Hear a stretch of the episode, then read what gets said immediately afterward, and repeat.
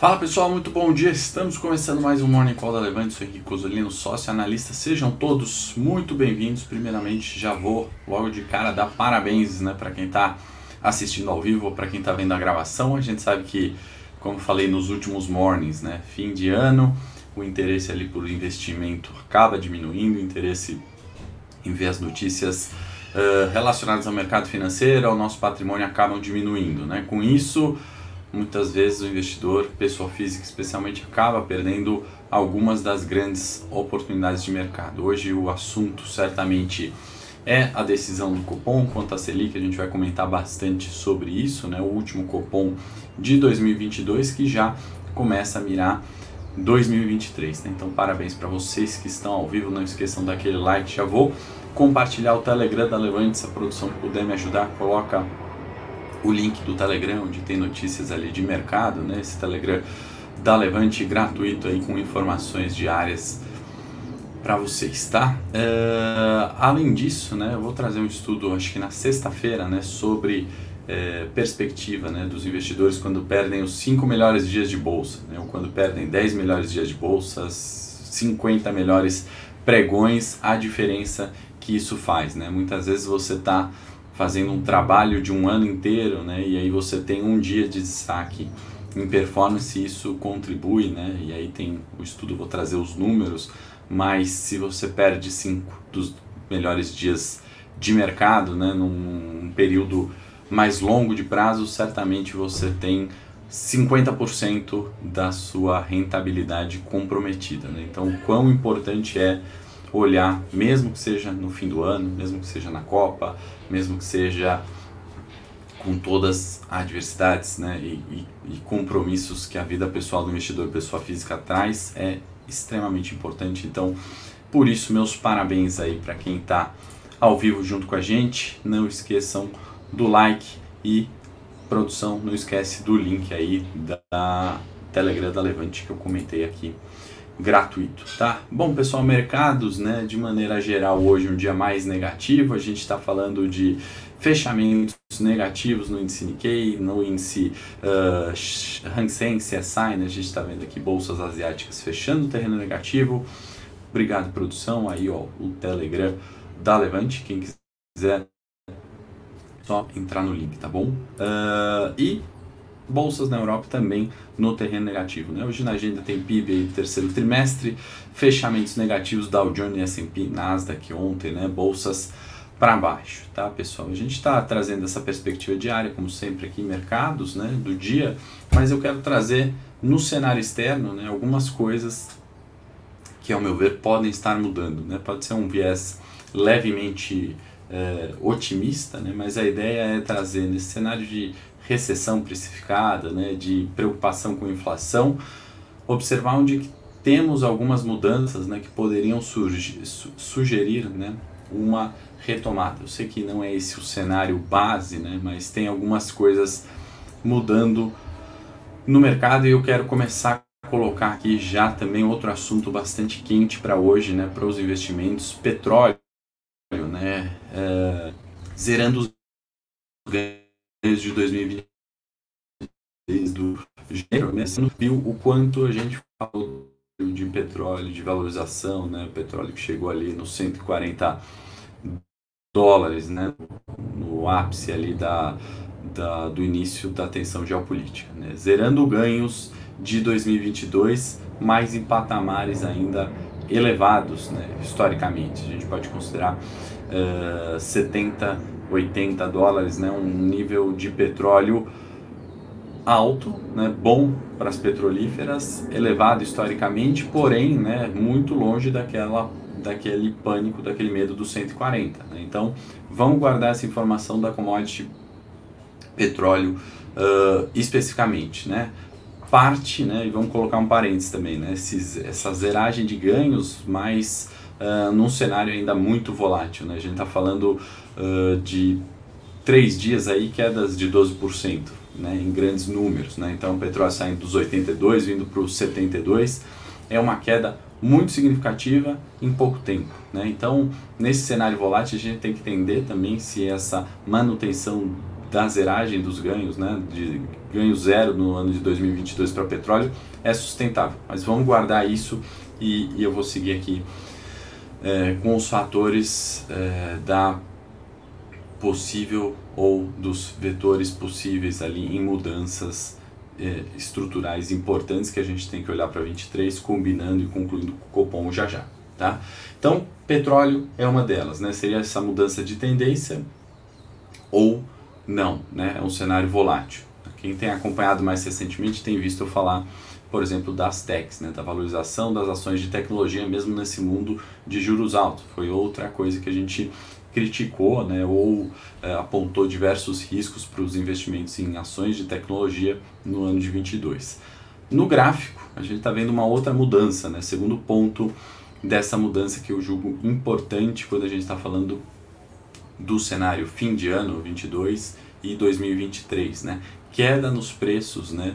Uh, de fretes, no caso aí de navios, containers, né? Da saindo de Xangai e em três principais portos aí, Los Angeles, Rotterdam e Nova York. Né? A gente vê quedas em níveis de pré-pandemia, ou seja, um outro nível de normalidade em preços de frete saídos da China. Né? Isso eu vejo como um fator positivo, tá? assim como eu vejo a queda do petróleo. E eu já vou falar porque esse é o segundo fator. Né? A gente sabe que no curto prazo, e mandem suas perguntas, tá pessoal? Estou vendo aqui é, a Cristiane falando, gostaria de saber o que fazer com a informação fornecida por vocês no Telegram, principalmente sobre Eletrobras e Clabin.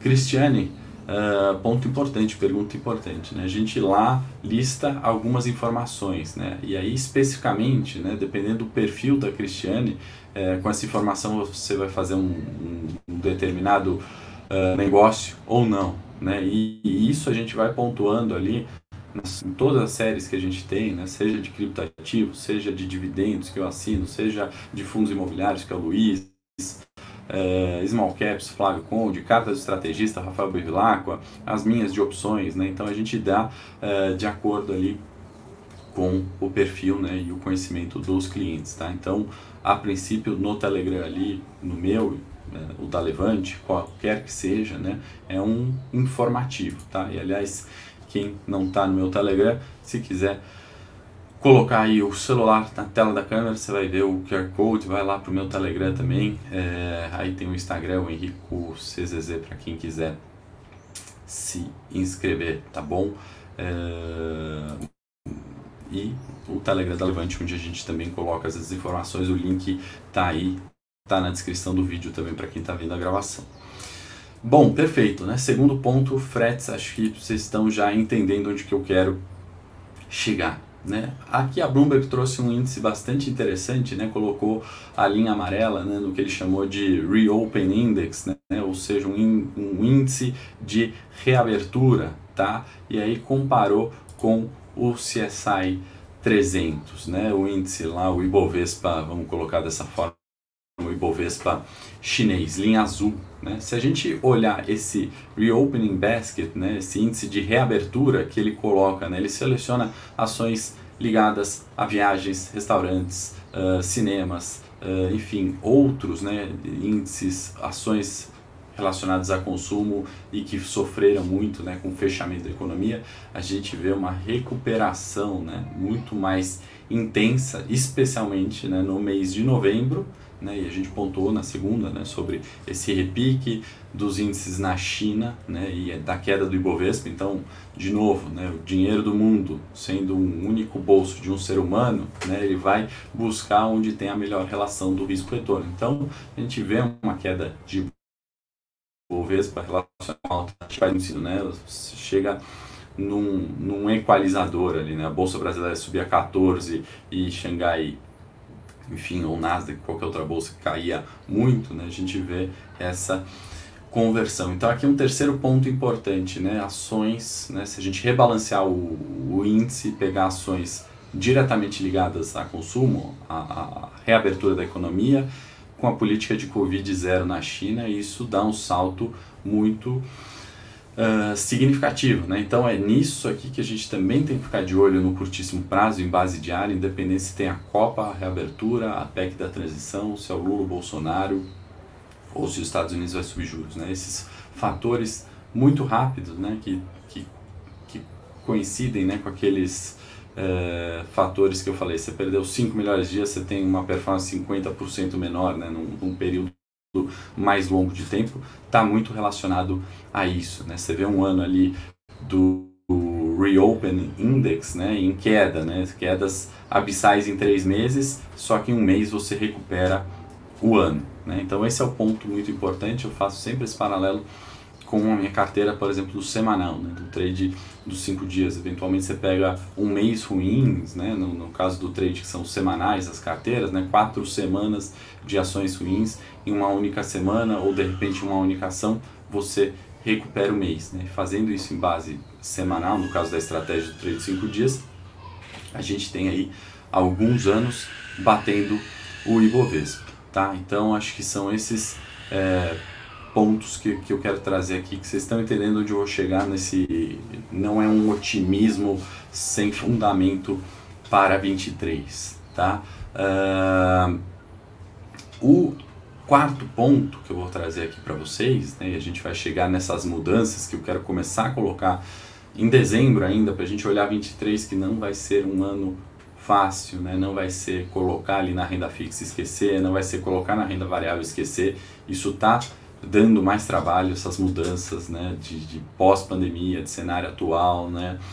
Uh, ainda que as perspectivas de inflação, a gente já vai falar, né? tenham arrefecido, uh, pelo menos no curto prazo, os sinais são distintos né? para 23. O, já trouxe né, os comentários do Campos Neto, presidente do Banco Central, da, do, do evento ali, na, uma sexta-feira, três sextas-feiras, um mês atrás que eu fui, colocando, né, eles vão ter mais trabalho, a incerteza é maior e, e a taxa de juros não está dada em 13,75 para o ano de 23, tá? Então a gente já vai chegar lá no cupom, já vou adiantar também dando spoiler, para essa comunicado, já cravo aqui com vocês, podem me cobrar na sexta-feira, a manutenção é em 13,75, mas eu vou colocar esses pontos de transição ou de mudanças que a gente está vendo aí nos gráficos mercado externo, o que, que vai ter de mudança de ponto importante para a gente falar da ata na próxima semana, mas já quero cravar com vocês aqui para ajudar, obviamente, vocês num posicionamento de carteiras, né, responder é, a pergunta é, é, da, da Cristiane, por exemplo, né, o que fazer, né, isso é mais importante do que simplesmente discutir, né, então, esse aqui é meu objetivo com vocês, espero que vocês aproveitem e gostem disso, né? Não é só do ponto de vista técnico ou de estudo, mas sim do que fazer, né? Em virtude do cenário. Mas voltando ao quarto ponto, né? A gente está vendo os earnings per share, né? Eu já trouxe esse tema aqui diversas vezes, né? O lucro por ação das ações nos Estados Unidos, linha branca, eles estão subindo desde 2020, tá? E o gráfico né, que a gente está vendo verde e vermelho aqui é a inversão de curvas de juros 2 com 10 anos. Parece ser complicado, né? isso afasta quem, quem não é economista, mas se a gente traduzir para português e falar numa linguagem do cotidiano, né, não técnica, cada profissão tem a sua, né? medicina, eh, engenharia, advogados, né, tem palavras e termos técnicos, jargões que dificultam o entendimento. Então, outro ponto que eu sempre busco aqui é trazer para o português e para a linguagem do dia a dia, porque aí a gente consegue tomar decisão com base nisso. Primeiro, o que, que é linha branca earnings per? Né? Lucro por ação. Você vai pegar o lucro das empresas do S&P, do Ibovespa, enfim, do gráfico aqui eu estou falando do S&P. Então pega o lucro das ações do S&P, das empresas americanas e divide pela quantidade de ações. Né? Então você tem o lucro daquela empresa refletido em cada ação. Né? Então vamos supor se uma empresa lucra reais, ela tem o lucro daquela empresa, um earnings per share, um. Tá? Então vamos pensar nesse indicador para o, o, o, o Ibovespa. Perdão, né? Aí é o lucro por ação e depois você divide, né? Esqueci da, da parte importante. Você vai dividir é, o lucro que cada uma dessas ações dá pelo preço dessa ação, tá? Então, quanto que cada ação tem é, traz de lucro, tá? A gente está observando o que, né? Que o earning per share está subindo, né? Ninguém tem eh, dificuldade em olhar um gráfico e ver uma linha ascendente branca. O que, que isso representa, né? Quando a gente tem essa divisão, ou o lucro, né, a parte de cima da divisão está aumentando, ou o preço dessa ação está caindo, né? E os dois fatores ali são relacionados também, né? Você pode ter o lucro uh, da ação subindo e o preço dessa ação caindo, você vai ter, né, um aumento desse earnings per share, tá? Então a gente está vendo aqui que o mercado continua uh, aumentando os lucros, seja pela queda da ação, seja pelo aumento do lucro, né? que, que no cenário atual é mais pela queda de preço. Mas se a gente olhar desde 2020, né, a gente tem uma recuperação do S&P. Independente, né, e a comparação é justamente essa, dos juros de 2 e 10 anos estarem invertidos. Né? Via de regra, um juro de 10 anos tem que sempre pagar mais que o de 2 e no período recente a gente está vendo né, o juro de 2 anos pagando mais do que o de 10. Incerteza no curto prazo maior que no longo prazo, mas isso não tem afetado o lucro das ações. Só para a gente comparar o S&P, né, desde 2021 em queda, mas outubro e novembro de recuperação muito forte. Então, uh, meu quarto ponto aqui com vocês, né, de mudanças ou possibilidade de mudanças é esse repique de preços com aumento de lucro, né, ele se mantém sustentável e a gente está já com uma recessão de 23 precificada, né, a gente viu o pior acontecendo, né? Esse é um ponto. Commodities mais baixo, petróleo, né? Uh, índices de reabertura, ações chinesas se valorizando, recuperando, né? A gente viu repiques também do S&P. Uh, fretes caindo, né? Tudo isso isso vai contribuir para o grande problema de 2022 no mundo, né, que além das guerras, fome, miséria, poluição, para mercado financeiro é inflação, né, a perda do poder real de compra das pessoas, né, aquela troca que na, na sexta tem que fazer, né, deixo de comprar carne para comprar frango, né, deixo de comprar frango para comprar ovo, né, uh, deixo de viajar porque eu tenho que pagar o aluguel, né, essas trocas, né, que, que a inflação permeia, né, não, não cuido da saúde porque não, realmente não tenho dinheiro, né, e vivo menos, essas trocas que tem o nome aí de inflação, né? Inflação corrói esse consumo, corroendo o consumo é emprego menor, são PIBs menores, são empresas produzindo menos. Esses pontos, né, esses quatro pontos que eu trago agora do, do cenário externo, vão refletir nesse denominador comum que é a inflação. Ao meu ver, né, são fatores positivos, são fatores deflacionários. Eu tenho um custo de produção né, que a gente tem observado tem melhorado, né? a gente está vendo um nível mais normal de petróleo, e sem volatilidade mais previsível para as empresas, né? quanto a gente vai gastar em gasolina, em transporte, em gás, né? É, fato positivo. Né? Se a gente consegue voltar a produzir mais na China e, e, pagar menos, né? porque os fretes diminuíram, como a gente viu no gráfico 2, né? isso vai trazer uma inflação menor para o mundo. Tá? Então eu acho que nesse curto prazo, no dia de hoje, né, que tem PIB na Europa, que tem é, expectativas de, de, petróleo, né, caiu 10%, é, 12% aí mais ou menos em três dias, a gente tem que trazer essas comparações para entender. Isso é tendência, né, a gente está vendo mudanças da tendência do petróleo, das techs, né, tudo isso que a gente pontuou muito bem, surfou muito bem, felizmente, em 22, né, e eu já quero trazer essa discussão com vocês para 23. E fazendo esse paralelo de inflação com o cenário Brasil e do último Copom agora, né, uh, né como eu já antecipei, Copom mantém uh, em 13,75. Né, pelo que eu já vi ali do comentário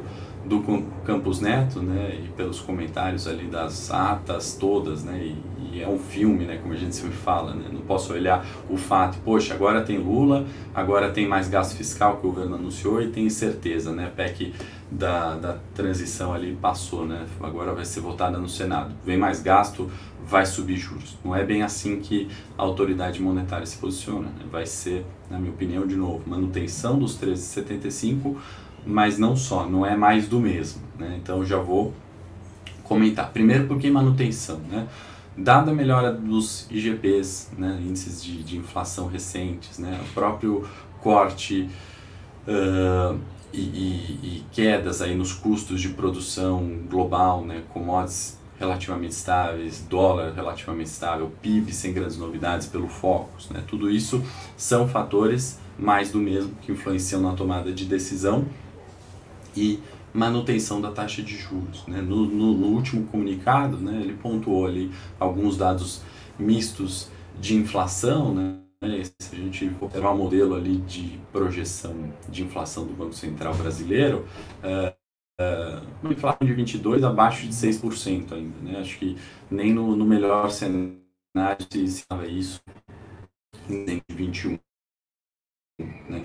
São aqui sinais mistos, né? com pontualmente é, acima para 23 escapando é, da meta, 24 convergindo para a meta. Então são fatores, esse sim, é, mais dos mesmos. Né? De novidades, né? e aí a gente entra justamente naquilo que o Campos Neto já falou no evento, eu já comentei aqui no Morning Call, as incertezas fiscais. Né? Arcabouço fiscal tem um grande ponto de interrogação. Né? Ontem foi votada a PEC que veio desidratada e hoje pode até ter uma, um reflexo positivo para o mercado em curto prazo, isso tem que passar para o Senado ainda, né?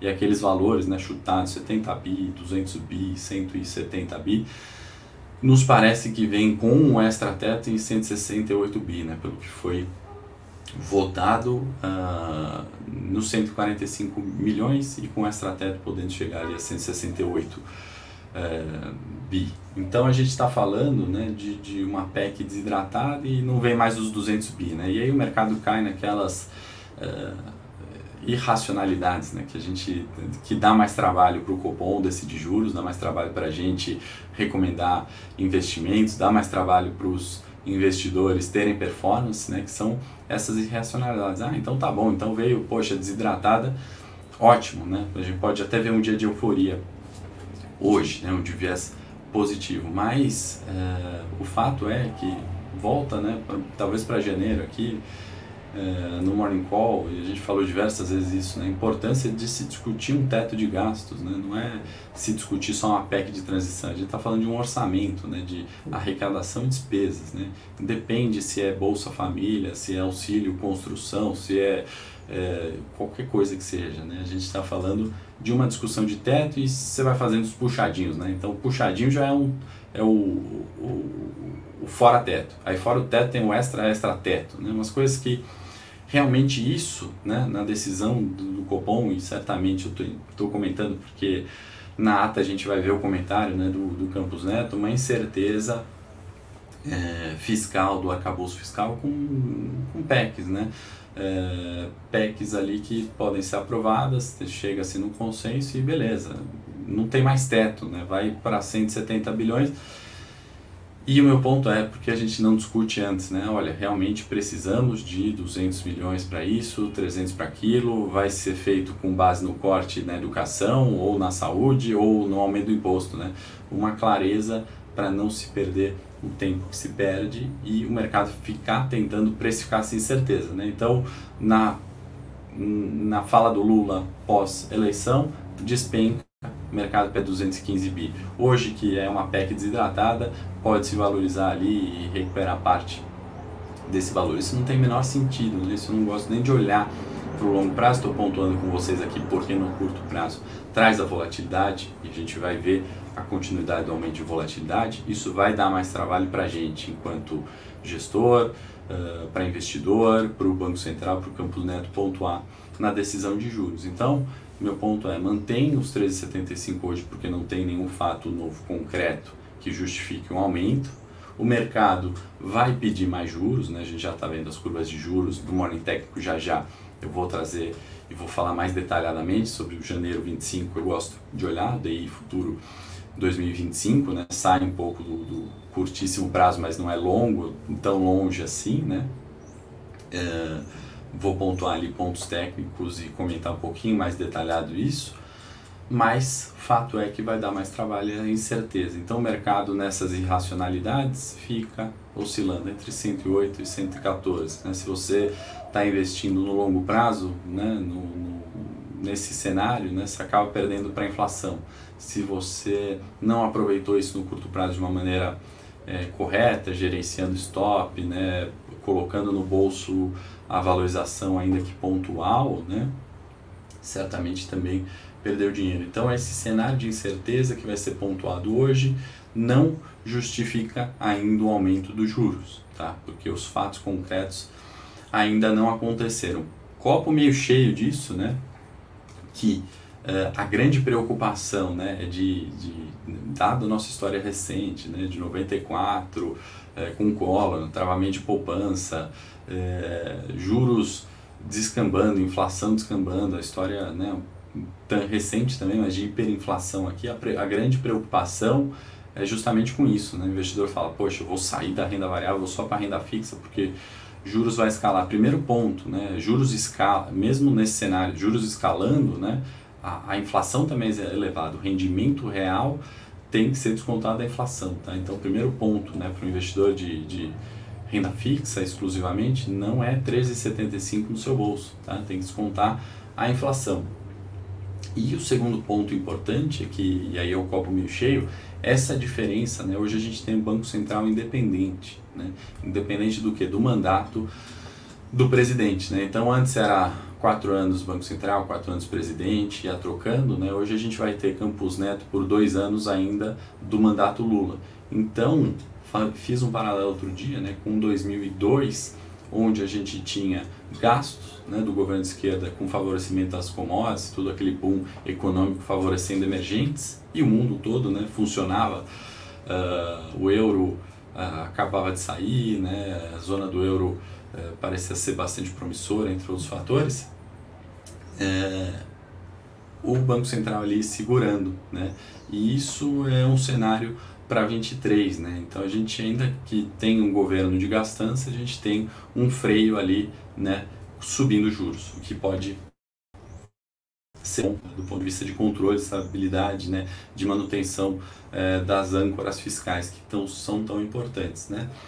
Um parênteses aqui que eu anotei para a gente fazer, né, nessa aprovação da PEC, teve uma, uma gafe ali que foi até reconsiderada né, na, no texto, uh, não é ipsis literis que eu vou falar aqui, mas a gente tem, uh, tinha um comentário ali né, sobre os, aqueles que gostam né, da teoria moderna de, de, de, finanças, não vou nem entrar ali, né, da moeda, perdão, vou nem entrar nos termos tão técnicos, mas os economistas sabem o que eu estou falando, citando ali né, na PEC de transição que o aumento de gastos né, do governo, emissão de moeda e dívida local não pode ser considerado como um aumento de risco né, pelo, pelo mundo, né, por outros governos, por outros países. Né?